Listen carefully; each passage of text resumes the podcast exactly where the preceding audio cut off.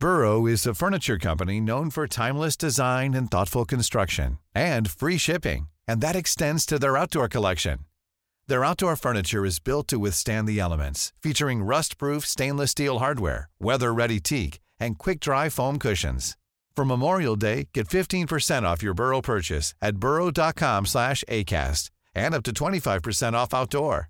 That's up to 25% off outdoor furniture at burrow.com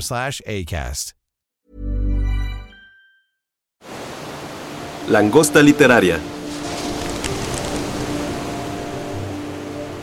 Hola a todos, bienvenidos a un nuevo podcast de La Langosta Literaria, un espacio para la literatura. Mi nombre es Jessica Muñoz. Hoy hablaremos de feminismo y feminicidio. En esta cabina virtual nos acompaña Lidiet Carrión, autora de La Fosa de Agua, publicado por Debate, y coautora de Ya no somos las mismas, y Fernanda Álvarez, editora. ¿Cómo están? Hola, este, muchas gracias por la invitación. Aquí estamos. Sí, Jessy, muchas gracias por, por estar yo de colada ahí de transversal, pero yo creo, bueno, más bien yo estoy entusiasmada porque por fin conozco virtualmente a Liriet y quiero escucharla, me gusta mucho su trabajo, súper duro, que yo no sé cómo sobrevivió a él, la verdad, así que me voy a colar también con preguntas ahí de pronto por chismos. Perfecto.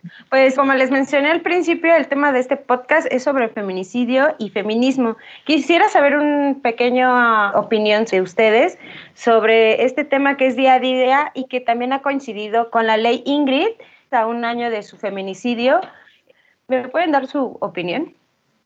Pues yo creo que era importantísimo una ley así, ¿no? Porque todo lo que, lo que provocó, pues el, lamentable feminicidio de Ingrid, ¿no? Fue justo revictimizar otra vez el cuerpo, es una y otra vez, una y otra vez, y acabar banalizando una noticia que creo que es lo que nos ha pasado, lamentablemente, por escuchar feminicidios constantemente, ¿no? Se van banalizando y se van convirtiendo en números, y sin embargo, la ley Ingrid, pues era importante ponerla sobre la mesa porque por respeto, ¿no? Y por darle el valor que tiene una muerte de, de cualquier persona, y en este caso, pues de una mujer.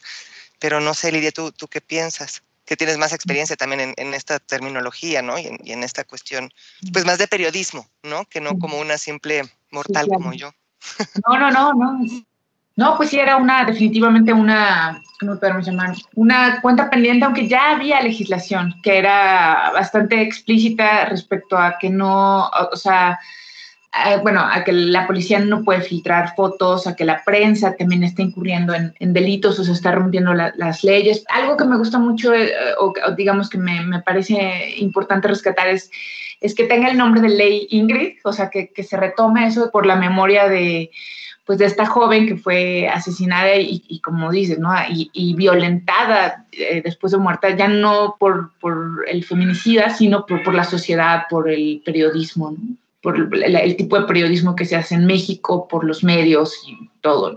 También hay que recordar, es importante que finalmente si, si, lo, si se logra detener esto y si hay ahora una ley, fue yo creo que en gran parte gracias a las protestas, en este caso virtuales, de muchas mujeres en México, que lo mencionaron en redes sociales, que eh, me pareció muy, muy, muy hermoso y muy, vaya, que habla de un, del espíritu de, esa denuncia.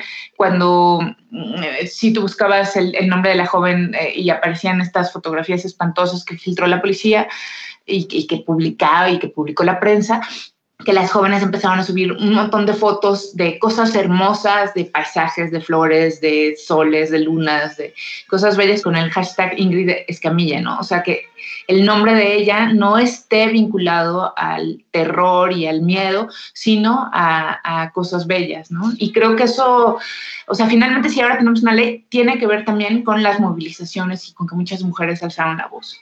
Claro, y que después nos estén denostando también, ¿no? Que ahí viene esta otra crítica del, de otra visión, ¿no? De estar diciendo, bueno, ¿qué hacen estas locas? Y bueno, finalmente sí hay, sí hay resultados, ¿no? Y como dices, pues fue importante ese movimiento. Y también, no me acuerdo ahora cómo es el nombre de la otra ley que surgió hace poco, ¿no? De justo de, denuncia de las redes sociales, pero no me acuerdo cómo se llama el nombre. La ley Olimpia. Ley Olimpia, sí, señora, eh, tienes toda la razón. Y también tiene que ver con esto, ¿no? Sí, sí, efectivamente. Bueno, y ahí además, ahí fue además la, lucha de Olimpia, de la joven que fue de nuevo agredida, denostada por su expareja, me parece, no, no, no, sí. Y ella hace toda una movilización diciendo, no, o sea, el que, el que rompe la ley es él, no yo. Y no paró y la logró. Y no, paró y la logró y además este ahí recuerdo en algún en algún reportaje que leí en alguna entrevista que algo algo que también me parece importante retomar es que es su mamá la que le dice mira todas cogemos ¿no? todas. Y yo no no voy a pensar mal de ti por esto no o sea el que tuvo la culpa fue él. Y eso es el, el que rompió la ley el que el que está violentando es él y eso me parece muy importante. O sea, ver cómo, o sea, los cambios que hay son gracias a la Organización de Mujeres y a la solidaridad de mujeres, ¿no? Eso me parece bien, bien importante eh, mostrarlo y, destacarlo, ¿no? Ahora que, bueno, justamente hemos estado viendo estas, estas leyes y estos movimientos, más en redes ahora con el tema de la pandemia, para muchas chicas que han querido acercarse a estos movimientos feministas, saber qué es feminismo, ¿qué lecturas ustedes recomiendan para poder comenzar a involucrarse? Voy a recomendar dos que, me encantan y que salieron el año pasado. Uno de ellos es de Mujeres que Luchas se encuentran por Catalina eh, Ruiz, Navarro. Y es un, como una Biblia, pues, ¿no? Es un, un, buen tocho, pero me gusta mucho porque está dividido por cinco secciones. Trata el cuerpo, la sexualidad, la violencia, el activismo y el amor. Y aterriza muy bien los conceptos. Entonces toma como punto de partida una mujer, latinoamericanas todas dentro de estos cinco parámetros distintas, y va desarrollando los conceptos, los va desmenuzando, esa es la palabra, para que nos quede muy claro de qué se trata, ¿no? Porque pues hay cantidad de feminismos y pues cada, cada quien va a leer o va a acomodarse en un feminismo distinto, ¿no? Porque pues todas somos distintas, como diría Simone de Beauvoir, ¿no? Que nos hacemos mujer. Entonces, bueno, para que cada quien elija, pero me parece que este libro es una muy buena base como punto de partida. Y otro que me gustó muchísimo hacer fue el de No son micro, sino machismos cotidianos por Hered y Claudia de la Garza, porque lo que hace es retomar 96 eh, anécdotas de distintas mujeres y que todas hemos pasado, y lo que hace es visibilizar estos machismos que pueden ser sutiles, que pueden ser muy velados, pero para concientizarlos y entonces tratar de evitarlos constantemente. Entonces son dos libros que yo recomiendo mucho, que me gustan mucho, que me parecen amables en lectura y que yo creo que pueden servir, ¿no? Entonces, para desde estar en secundaria puedes leerlo en prepa, eh, ya en la universidad o, a una adulta como yo, creo que nos, nos sirven mucho libros así. Ay, muy bien. Bueno, yo, yo soy más, este, no sé, soy menos, eh, ¿cómo podemos llamar? Yo no, no tengo una lectura o una formación estructurada en feminismo, sino mi formación parte de los derechos humanos y de los movimientos sociales como periodista. Y a partir de ahí me hice preguntas para, para escribir el libro. Y para mí los, los libros que han sido básicos es este, Calibán y la Bruja de Silvia Federici, Hace apenas dos años descubrí Pax Neoliberalia de Jules Falquet, que me parece maravilloso. Y bueno, Rita Segato, ¿no? Todo lo que escribe Rita Segato eh, contra pedagogías de la violencia a mí me abrió mucho los ojos, sobre todo en cuanto a la violencia contra las mujeres en América Latina, ¿no? Ahí me permitió también hacerme preguntas respecto a, nosotros podemos conocer la, teoría y los movimientos feministas, en este caso los movimientos sociales o la, teoría social de Europa, pero necesitamos hacer investigación y teoría social desde Latinoamérica para Latinoamérica, ¿no? Entonces, además ahí se juntan dos cosas que para mí, o por lo menos en los trabajos que estoy haciendo ahora, son fundamentales, que es eh, feminismo, y de colonialidad, ¿no? Entonces ahí a, mí me abrió un espectro maravilloso, pues, ¿no? Eh, que es, digamos, en lo que estoy pensando, lo que estoy tratando de escribir en estos momentos. Bueno, yo voy a meter mi gol. yo,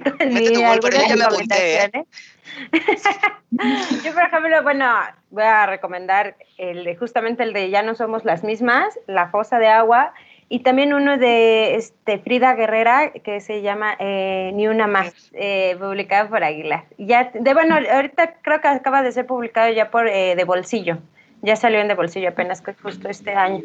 Y justamente, bueno, son temas de feminicidios, pero buscando esa igualdad.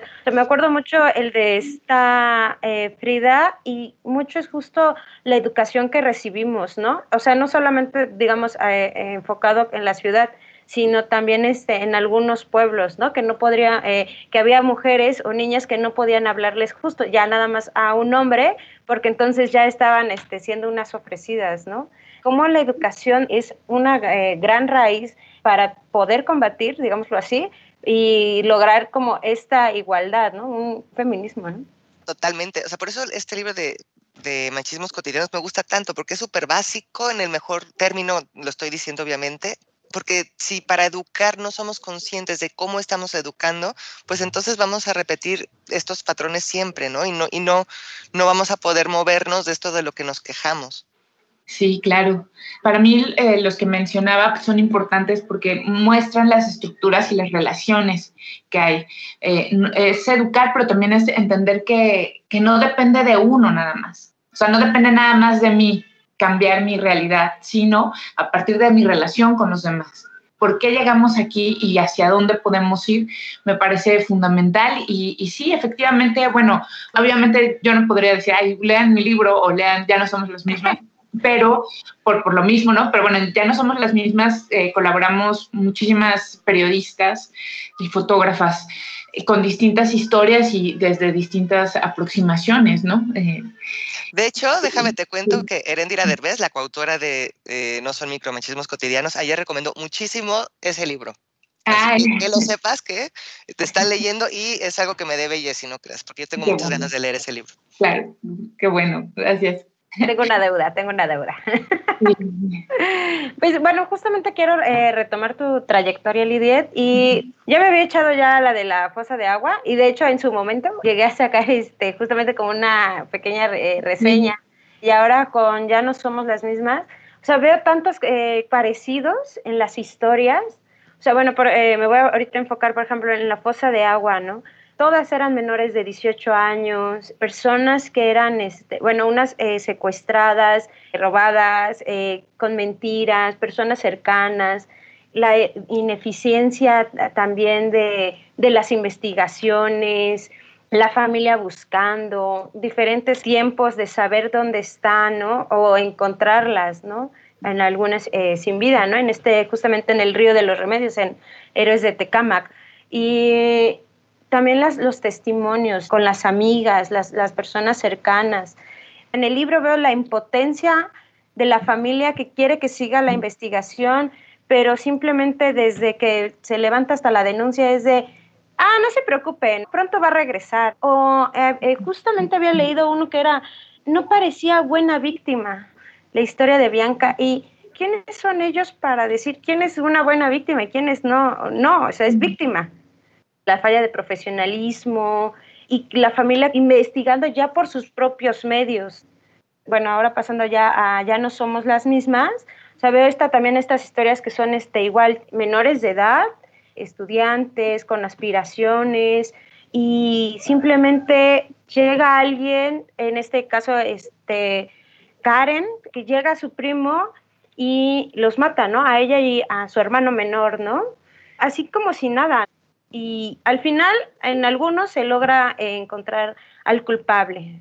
Tardan, a veces lo saben primero la familia, la familia les dice luego en su momento que era la PGR, ahora es la FGR, y ellos no deciden no investigarlos. Cuéntanos como tu trayectoria de darle las voces a estas personas, recabar este, historias, información, eh, cómo poder darle voz a todas estas historias, no solamente en estos libros, sino en tu día a día como, como periodista. ¿no?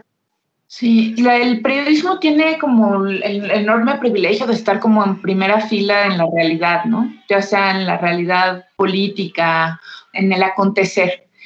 Entonces, a partir de ahí, tiene que hacerse, sea, frente a lo que uno ve de manera muy empírica, o lo, bueno, o así es como yo lo vivo, ¿no? Al ver una historia, necesito hacerme preguntas, ¿por qué está pasando esto? ¿Está pasando en otros lados? ¿Es esto representativo de, nuestra realidad? ¿no? Y a partir de ahí, pues va uno, pues haciéndose preguntas. En el caso de Ya no somos las mismas, el, espíritu del libro, que es un libro colectivo, eh, somos eh, amigas y colegas que nos conocemos desde hace más de 10 años y nos tocó cubrir en primera fila todo lo que es la, la, mal llamada guerra contra el narcotráfico y sus impactos en las mujeres, en el cuerpo de las mujeres, ¿no? Entonces cada uno de nosotros ahí va contando distintos aspectos, por ejemplo, cómo lo han vivido, cómo, cómo ha sido este impacto en las mujeres periodistas, en las maestras, en las enfermeras, en las mujeres que buscan. Eh, yo conté la historia que de hecho Dani, Dani Rea, que es quien coordinó el proyecto, me recomendó en un momento, me dijo, oye, ¿qué onda con las amigas, no? De justo de jovencitas, ¿no? Eh, eh, jovencitas es una palabra muy, muy poco adecuada, ¿no? En las adolescentes, pues yo las veo como niñas y, me acerco de esa manera, pero pues no, pues son, son personas y son, son seres en sí mismos completos hablamos mucho con las mamás de las niñas y las adolescentes desaparecidas o asesinadas, pero cómo impacta a sus pares, ¿no? A sus amigas, a sus hermanas, a sus primas, o sea, ¿qué, queda, ¿no? A lo largo a más de, muchos años, ¿no? Cómo ha cambiado también nuestra propia cobertura, qué nuevas preguntas nos hacemos. Y pues es un libro, pues obviamente muy emotivo y también con reflexiones eso de a, más de 10 años de estar cubriendo un país en conflicto de seguridad, en, un estado de profunda violencia y convulsión, esto como nos ha impactado a nosotras, cómo ha cambiado la manera en que lo vemos, quienes cubrimos esto, y qué ha pasado con todas estas historias, ¿no? ¿Qué pasa en las mujeres, pues. Y mi aportación es ahí, ¿no? ¿Qué piensa una niña de 17 años eh, o de 20 años ya que vivió de manera tan cercana el feminicidio de una de sus mejores amigas, de su hermana, de eh, una niña con la que creció, ¿no? Y entonces, ¿qué, hacia, hacia dónde vamos, pues, ¿no?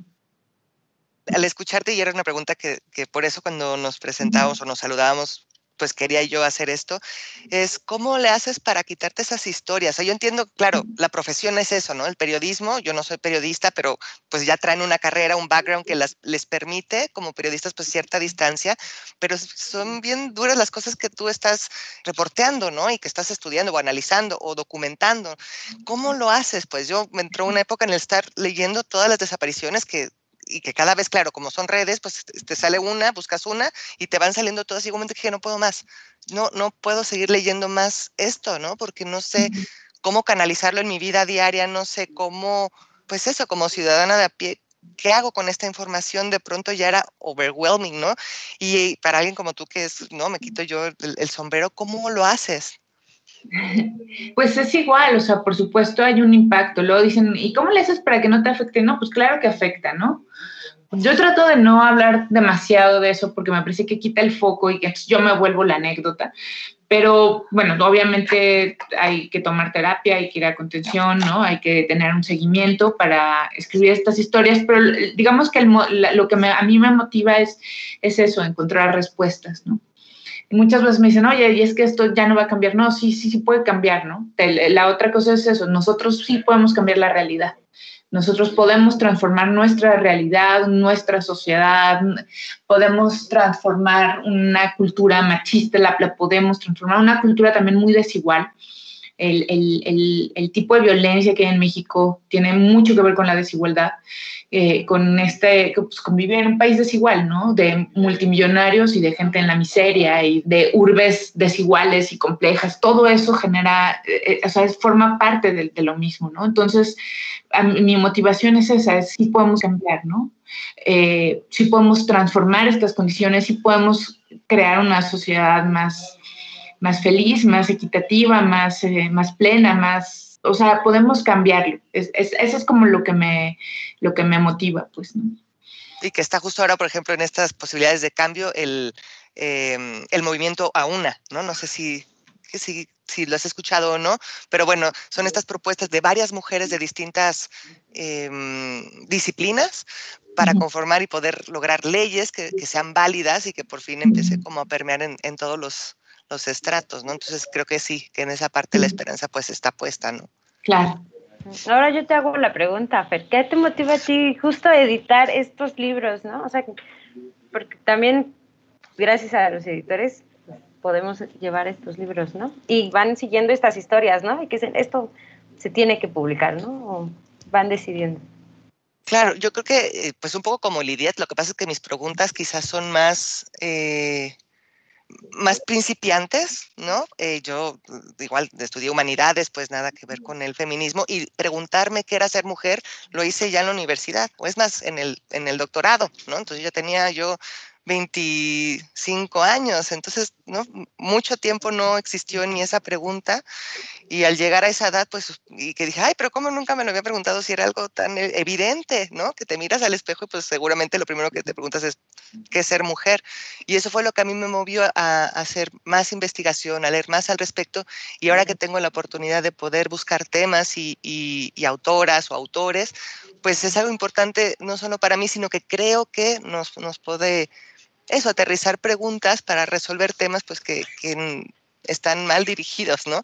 Que hay una violencia que no debería de existir. Entonces, pues es como un granito de arena decir, bueno, ¿por dónde puedo yo desde, desde este lado de la acera, pues, proponer un cambio, algo que se pueda hacer, ¿no? ¿Y qué opinan de los medios de comunicación que cubren estos temas? Creo yo que ahora sí hay más este, que cubren más estos temas eh, sobre los feminicidios, sobre las marchas de feminismo, de, este, de esta igualdad. Más que también de los medios, también algunos líderes de opinión que lo han llegado a retomar. O sea, entiendo que pie de página son diferentes, eh, diferentes este, periodistas y hay un apoyo, pero en los demás medios de comunicación, no solamente darle la información, sino este, darle seguimiento, o sea, no nada más para ah, cubrir la nota y ya, ¿no? Sino sí este compromiso? Bueno, no, no, no, puedo hablar de otros medios, pues, ¿no? Estuve editando el año pasado en Corriente Alterna, un proyecto más bien de formación de futuros periodistas de la UNAM, y, y sí, sí había un compromiso con, llamémosle una agenda, no sé si la palabra sea una agenda feminista, pero sí una agenda de mujeres, ¿no? Eh, y creo que en general eh, es un tema que ahorita, que se le ha dado bastante cobertura y eso es bastante positivo, ¿no?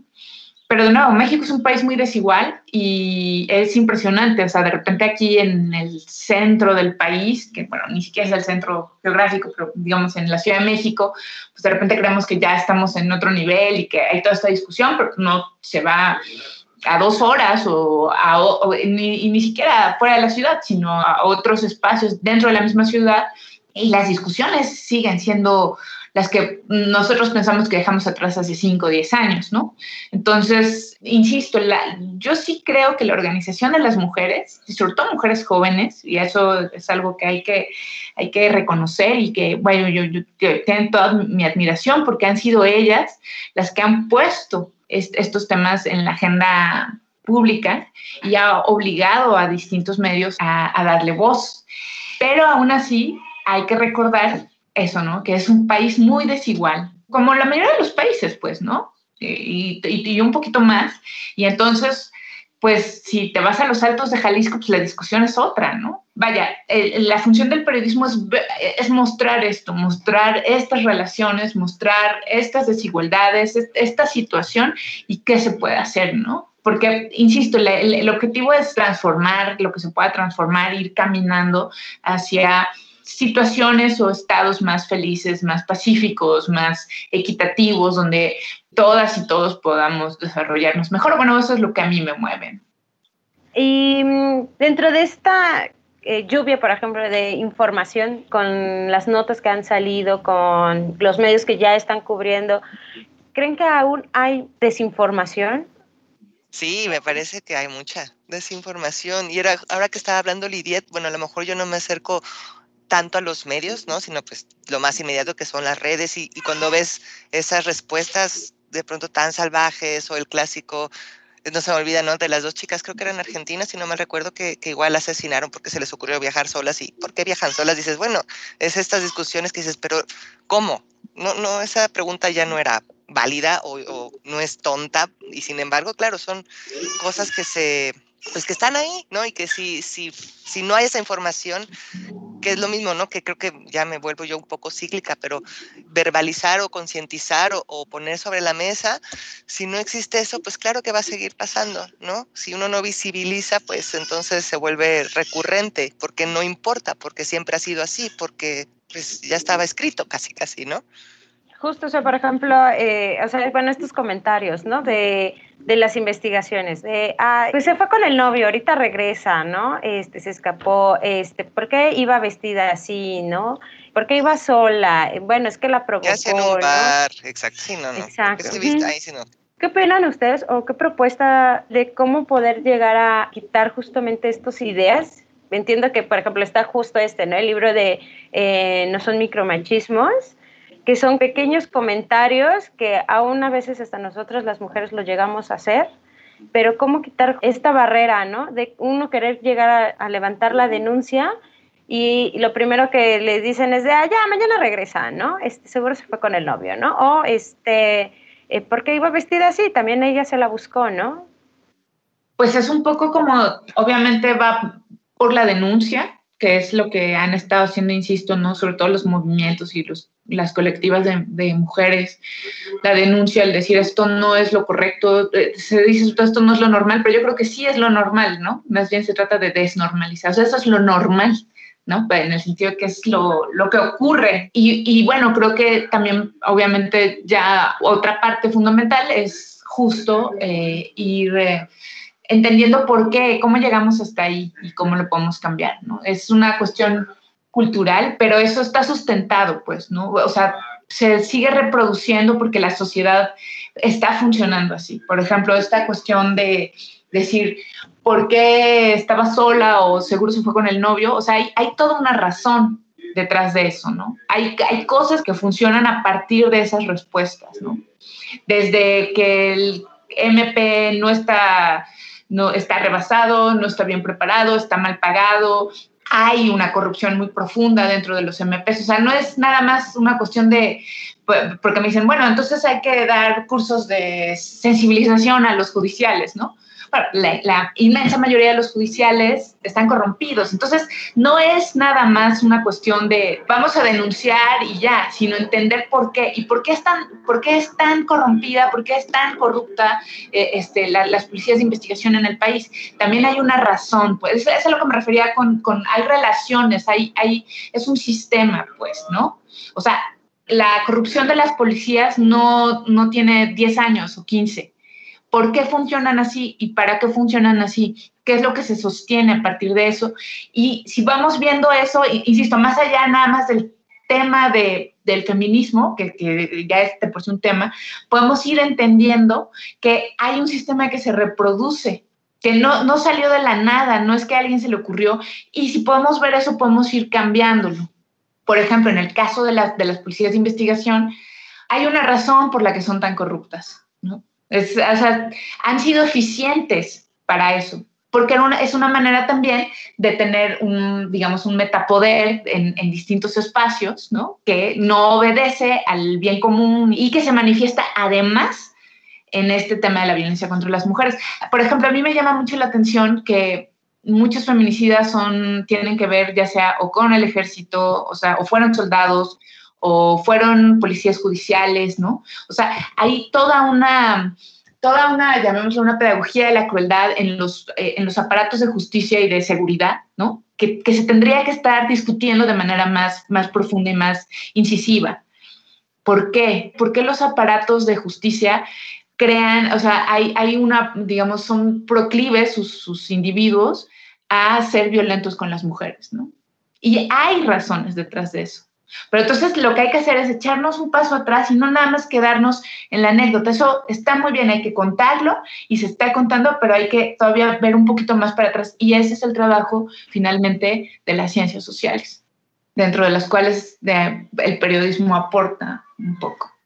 Con lo que mencionas, eh, la protección de, de la policía, por así decirlo, la que tiene la policía dentro de la corrupción, eh, al final es un ciclo, ¿no? Pero hay muchas eh, víctimas de violación, de agresiones intrafamiliar y no levantan una denuncia porque mencionan esto de es que no se va a hacer nada, es que no sirve de nada. Con esto eh, quiero ir cerrando y Lidia que nos den a, a los que nos están escuchando el por qué sirve denunciar, no sirve denunciar, las mismas víctimas están de no sirve de nada, no hace nada, eh, la persona no le van a hacer nada, la ayuda a la policía. Si quieres tú primero, Lidia, y cerramos con Fer. Sí, claro. Este, bueno, pues obviamente una de las cosas que mencionan, por ejemplo, sobre todo las abogadas feministas, es si es una decisión personal, porque sí es un dolor de cabeza brutal denunciar. Entonces, muchas personas, muchas mujeres deciden no denunciar y esa elección también es respetable, ¿no? Pero hay mujeres que sí, sí denunciar y que les importa sobre todo que se haga visible y eso pues por supuesto ayuda a visibilizar y ayuda a que esté en la escena pública. O sea, no solo a que se haga justicia en, un caso individual o particular, sino que se, que se problematice, que se socialice, que, haya, digamos, un, discurso, una reflexión pública. Pero de nuevo, son, son decisiones muy personales y son, son decisiones que cada mujer eh, debe tomar. Y de nuevo, o sea, está bien ese tema, esa resolución, pero hay que visibilizar y hacer cambios de, en, muchos, en, muchas esferas para poder ir, ir avanzando y, que las cosas vayan mejorando, pues. Sí, está complicado, digo, yo no, sí creo que es algo muy personal y, es que enfrentarte a esos espacios debe ser espantoso, ¿no? También, mm, aunque hay que hacerlo, uno lo sabe, lo que pasa es que si dices, bueno, si, si yo estuviera ahí, ¿qué haría? ¿No? Justo hablaba con, con mi marido el otro día, hace como dos días, y estábamos, bueno, me estaba contando igual, ¿no? De casos así, de, de Me digamos, algún caso de Me. Y, y, yo le decía, claro, es que imagínate que todavía tienes que ir, ¿no? Si, si sufriste una violación, pues casi, casi recién violada ante el MP, ¿no? Para declarar, dices, pues no sé si, si yo podría hacerlo, ¿no?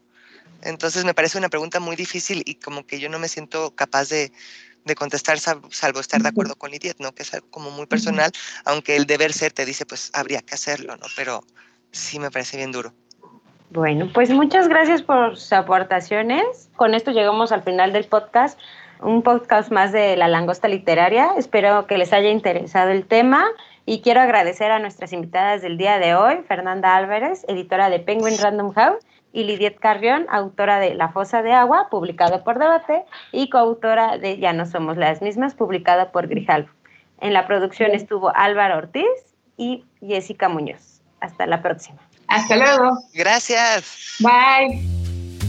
Búscanos en nuestras redes sociales, Twitter, arroba langosta-lit, Instagram y Facebook, Langosta Literaria, y en YouTube, Me Gusta Leer México.